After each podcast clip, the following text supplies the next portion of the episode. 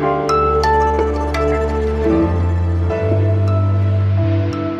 Hallo und herzlich willkommen zu diesem Update von Was jetzt vor dem Feiertag morgen. Hier ist Fabian Scheler für Sie. Es ist ein, soweit ich das überblicken kann, sonniger Mittwoch am 20. Mai und ich rede heute über die Fleischindustrie, die heute vom Kabinett strenger reguliert wurde. Keine Angst, sie wurde nicht geschlachtet. Dazu gibt es erste Zahlen dazu, wie hoch der Einbruch für Gaststätten und Hotels wirklich gewesen ist in der Corona-Pandemie. Spoiler, sehr hoch. Außerdem Neues vom Green Deal der EU-Kommission Redaktion. Das alles jetzt hier, legen wir los. Redaktionsschluss für diesen Podcast ist 16 Uhr. Die Corona-Krise enthüllt Missstände, die wir in Deutschland auch vor der Pandemie schon hatten. Das betrifft ganz aktuell die Situation in der Fleischindustrie. Das war der Arbeitsminister Hubertus Heil am vergangenen Montag.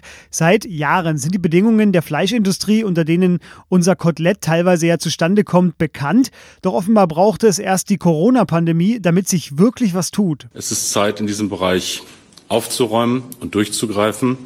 Es ist Zeit, auch in diesem Bereich zu handeln.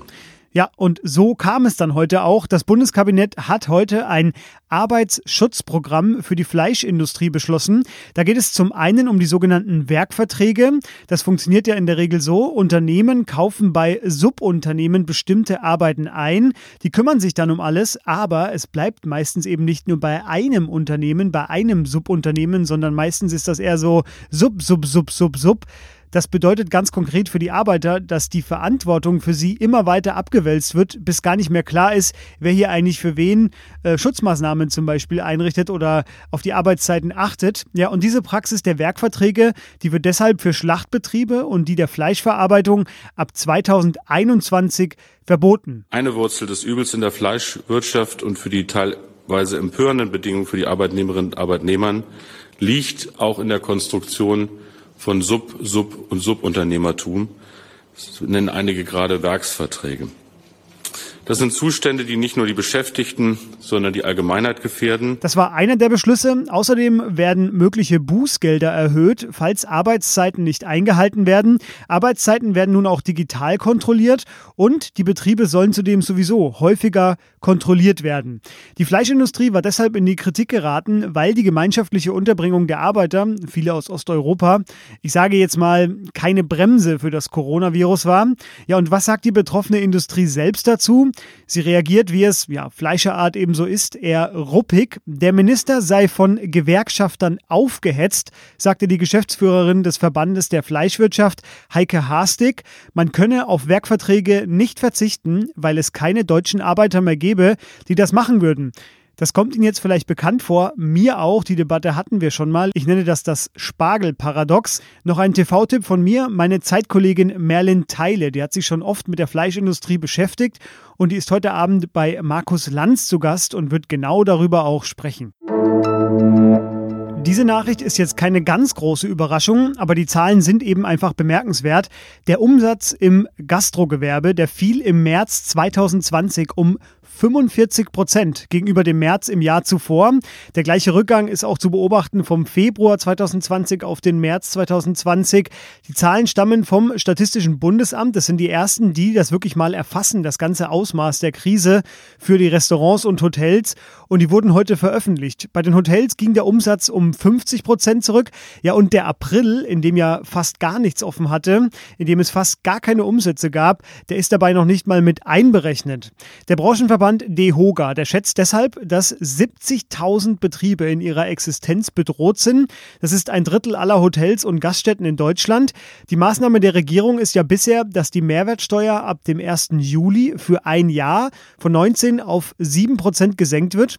Gehen Sie doch mal morgen am Feiertag zu Ihrem Lieblingsitaliener um die Ecke, holen sich da Ihre Lasagne al forno oder die Pizza. Er wird es Ihnen danken.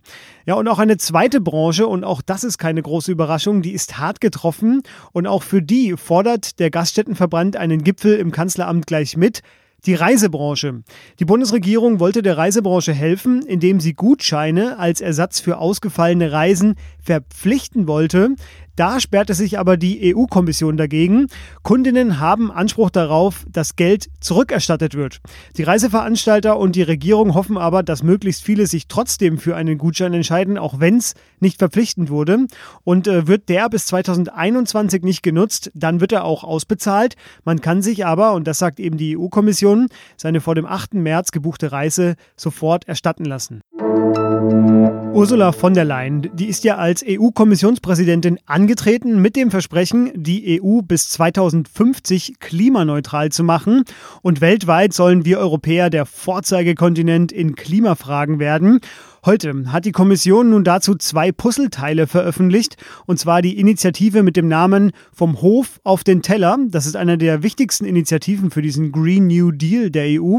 Die sieht vor, weniger Pestizide in der Landwirtschaft einzusetzen, besseren Tierschutz, nachhaltige Fischerei und weniger Müll. Außerdem soll es ein verpflichtendes Nährwertlogo auf Lebensmittel geben. Ja, und der zweite Teil, der heute vorgestellt wurde, der bezieht sich auf die Artenvielfalt. 30 Prozent der europäischen Land- und Seefläche soll unter Schutz gestellt werden und bis 2030 sollen drei Milliarden neue Bäume in der EU gepflanzt werden. All diese Vorschläge sind eben Vorschläge, sollen aber schon bald in Gesetze formuliert werden. Lob kam dafür von den Grünen, in Zeiten von Corona trotzdem den Green New Deal voranzutreiben. Kritik allerdings vom französischen und deutschen Bauernverband.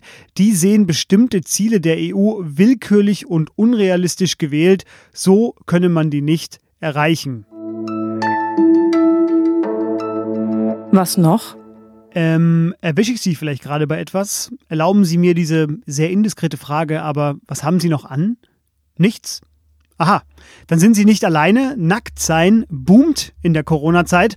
Davon kann man wohl ausgehen, wenn man in Quarantäne sitzt und einfach nur zu Hause sein muss. Manche haben ja die Jogginghose zum neuen Must-Have erkoren. Ähm, aber andere haben eben gar nichts mehr an. Manche machen das sogar offiziell. Der britische Nudistenverein British Naturism, der meldete einen Mitgliederzuwachs von 100 Prozent. Äh, in dieser Szene ist offenbar so Nackt-Yoga so ein Ding. Aber es gibt auch praktische Gründe fürs Nacktsein. Man spart sich nämlich zum Beispiel den Waschmaschinengang. Das sagte einer der Nacktvertreter. Nackt in der Sonne sein ist der neue Nationalsport in Großbritannien. Das verkündete einer von den British Naturism-Anhängern sehr stolz. Aber es gibt einen Haken, an den zum Beispiel die tschechische Polizei einige Nacktfans erinnern musste. Auch für sie gilt die Maskenpflicht. So, ich habe hier noch alles an. Wer weiß, wie lange noch. Morgen ist ja Feiertag. Ich wünsche Ihnen da jedenfalls einen angenehmen Ruhetag, falls Sie frei haben. Von uns hören Sie dann am Freitagmorgen wieder.